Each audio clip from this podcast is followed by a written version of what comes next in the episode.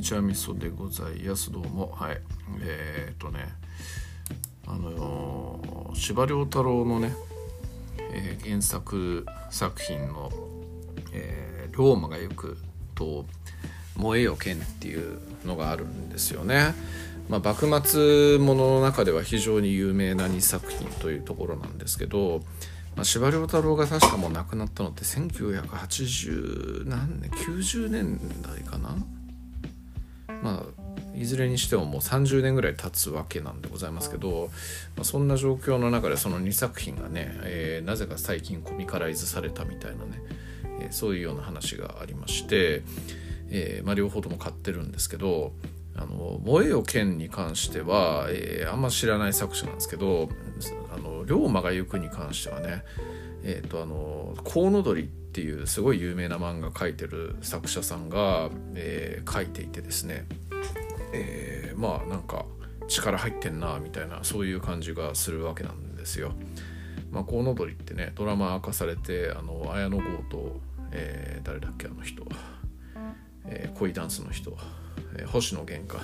星野源がね主演やって結構人気出ましたよね。まあそんな作者がやってるわけなんでございますけれども、えー、まあそのコミカライズの最新刊「萌えよ剣」じゃなくて、えっと、龍馬が役の方が出てですね、まあ、読んでいていろいろと思ったことがあるんでございますけれどもこう、まあ、幕末のね、えー、構造って、えー、なんか世界でも類を見ないぐらいにあのなんか血を流さずに終わった革命みたいなね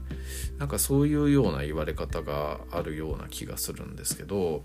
えー、なんか構造がすごくこうなんだろうなあの面白いんですよね。で、まあ、果たしてこれ言語化できんのかなっていう感じなんですけど、えー、こうまずまあ250年間の江戸時代が続いていてで封建時代っていう中でまあ、えー、主君に対するねあの恩というような、えー、そういう動機のもとであの家臣とかっていうのは働いているわけでございますよね。でまあ家というものが基本的には第一のものというふうに武士にとってはね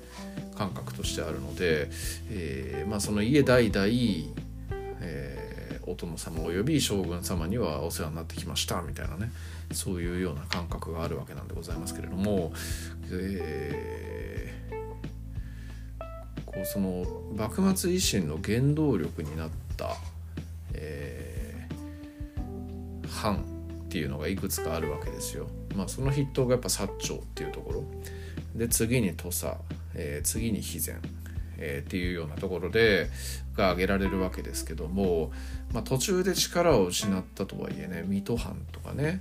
えー、あとはなんだ越前、えー、福井藩とかね、まあ、そういうようなところなんかっていうのも地味にね、えー、いろいろとあの名士を輩出したりしているわけなんでございますけれどもこう、まあ、薩摩藩とかね土佐藩っていうのは基本的あのは、えー、なんかあんまり報われない層の人たちっていうのが原動力になったっていうのがあるんでなんかまあこうお上に対して不満を持ってそれをなんとか変えたいぜみたいなそういうような感覚があった人っていうところは否めないような気がするんですよね。でも逆にそれ以外の藩長州藩とか、えー、佐賀藩肥前佐賀藩とかっていうのは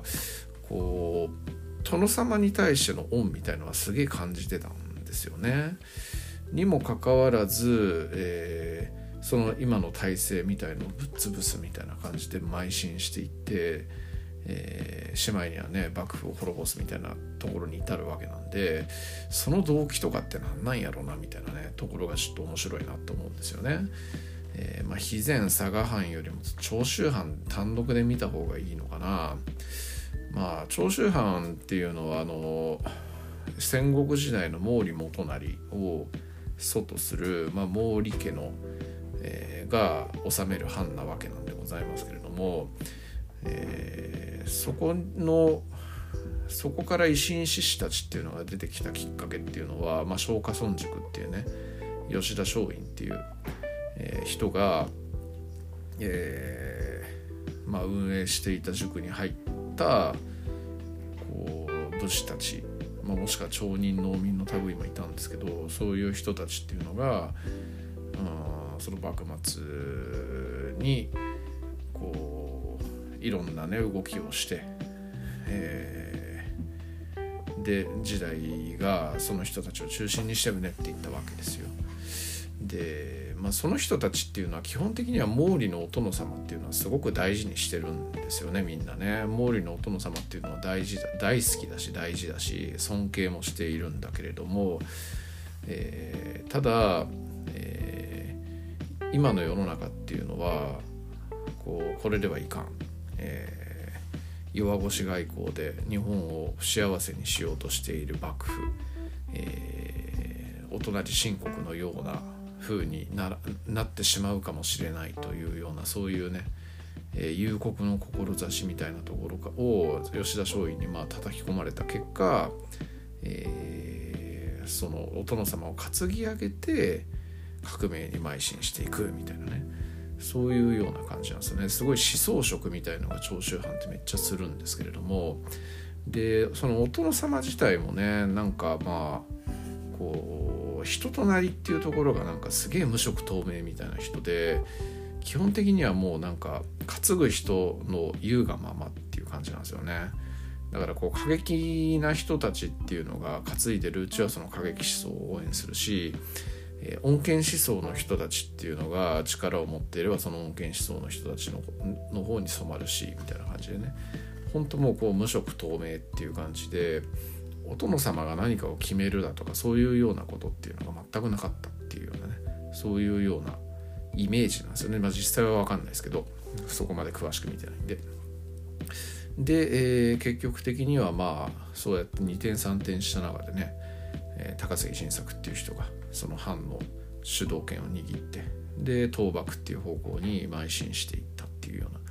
そういう感じなんですけどまあ結局こう幕府を滅ぼした後っていうにお殿様たちはどうなったかっていうと別にみんなねお殿様たちも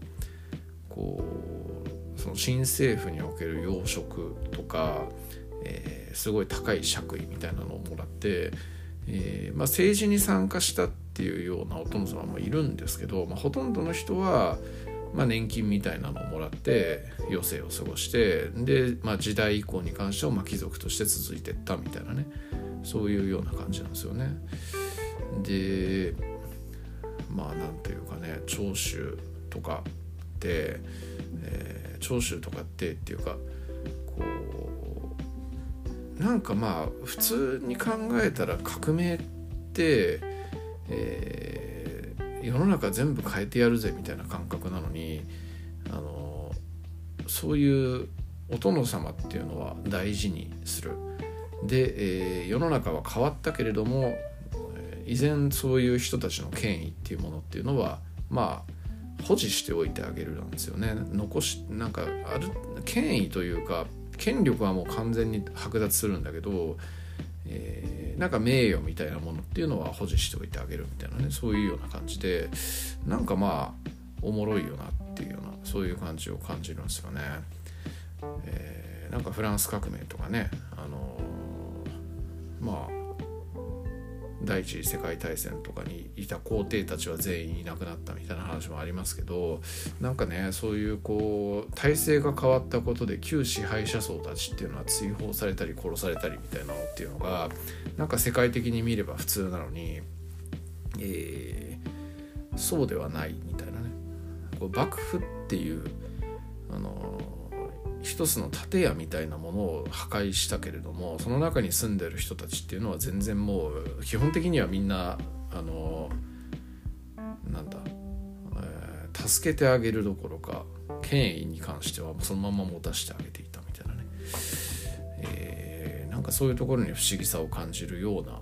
えー、感が